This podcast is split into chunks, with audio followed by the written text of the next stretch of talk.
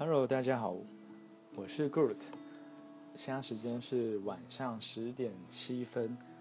那呃，因为我最近在看一本书，想说趁睡前的时候，呃，也是花个时间把它读完，但是发现，嗯，真的是需要一个激励的一个一个计划，不然有时候真的会懒得读。所以我就也是想说，就。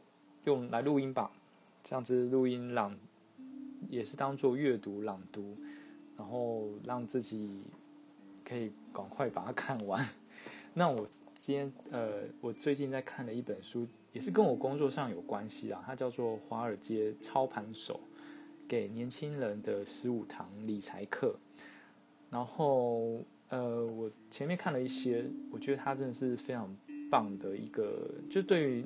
年轻人，不管是可能是社会新鲜人，还是一般学生，你对于投资理财啊有兴趣的话，就是这本是算蛮容易读的一本书。那我现在就直接开始从中间开始了。对，它是呃好事多打造竞争者难以匹敌的经营策略。至于好事多又有不同的强项和是优势。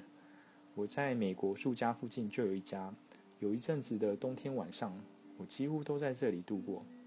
用晚餐后看书，观察美国不同产品的销售趋势和受欢迎程度。这也是我除了阅读报表分析以外的现场观察。好事多有许多大分量包装的产品，虽然对我并不太适用，但多数产品我都很乐意使用。原因是价格好，常有试吃活动。我发现几乎有试吃的产品的销售都不错。有人说，现在卖商品都要学会展示销售，连卖菜刀也不例外。好事多的试吃活动似乎最积极，其美式管理也很特别。最让我印象深刻的是品质保证和退货保护，这恐怕是其他店很难超越的。这也是好事多所建构的护城河之一。例如。有一年冬天，我晚上在家看电影的频率特别多，常常边吃水果边看，总觉得从好事多买回来的苹果特别甜。吃到第四天，我好奇打开灯光一看，苹果内部有褐色区，呃，有褐色区块。我在想是不是坏了，第二天就拿去换，工作人员二话不说就退款。我不好意思的问，一盒十颗的苹果要剩多少才符合退？退货规定呢？记得工作人员说，有个客人吃到只剩三颗，他们也全额退款。言之言下之意是，只要不吃光，觉得不满意都可以退。这下换我压抑的说不出话来。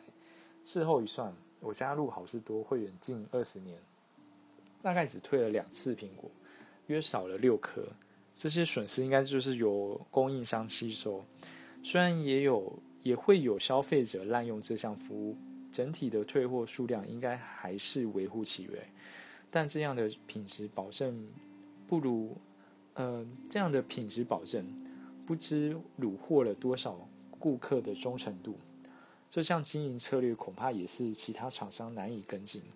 对了，退货退货后一年，我在台湾的水果摊发现了非常昂贵的蜜苹果，内部和合色区块。就跟我退的苹果一样，所以到现在还分不清楚，说像是退的是蜜苹果还是烂苹果呢？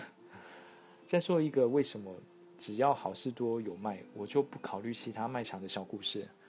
有一年我在美国好事多发现台湾厂商生产的手提电脑，因为支持台湾货，台湾货就买了。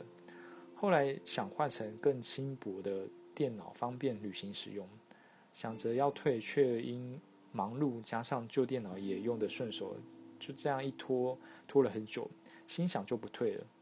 但心但是想要启动新电脑却没反应，打电话到好事多客服中心，工作人员一看是两年保固期的最后天，马上联络了台湾厂商在美国的服务中心。不久后便收到一个全新的电视，两年的保固期，全美没有另一家厂商能够提供。好事多的电脑种类虽不多。却是我优先考虑的卖场，因为你会觉得安心和放心。好事多是一家好公司，这几年受投资客、投资者的喜爱，股票飞涨。在我跟你写信的当下，股票已不便宜。好公司该用怎样的价位来购买？这永远是投资界争论不休的话题。每个学派都有其论点基础做支撑。等你以后有更有兴趣时，我们再来一一检视每个学派。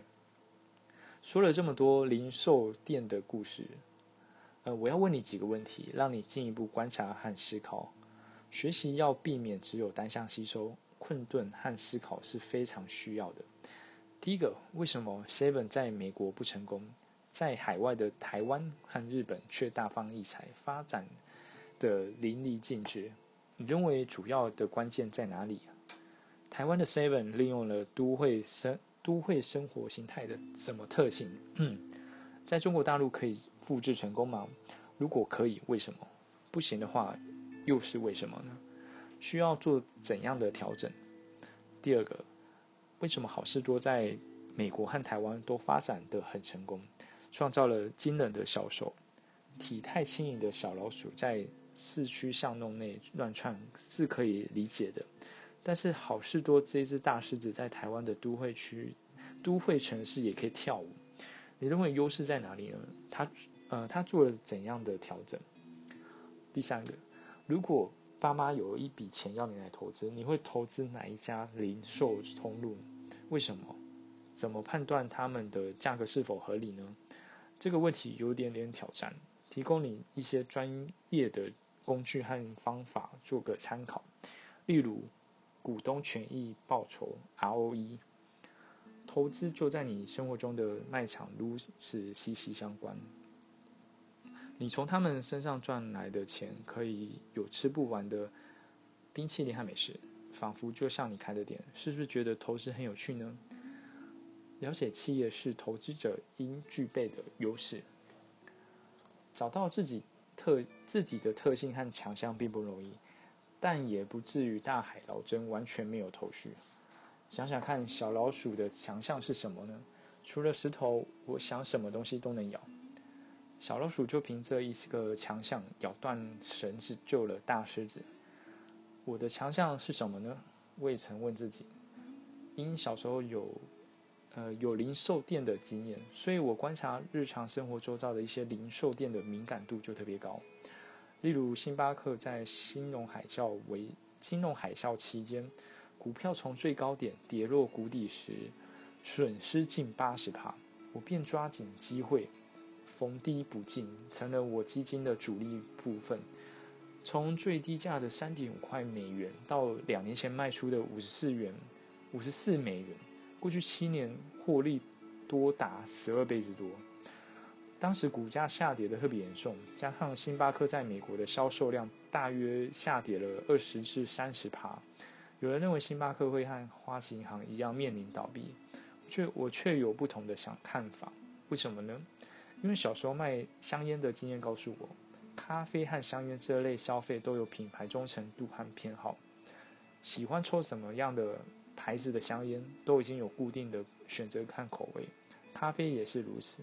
突如其来的金融风暴会降低一些消费数量，但应是一时的。何况股股价已经大跌八十趴，反应最快的状况，果然我的判断正确。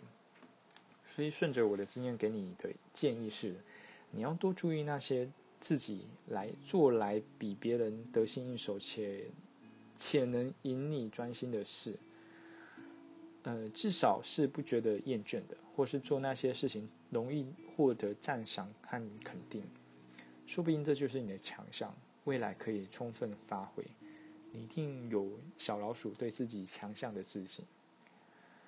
现在你的功课就是学习观察每家企业的生存优势，从十几几十平的 Seven 到上千平的好事多，各有其特色和强项。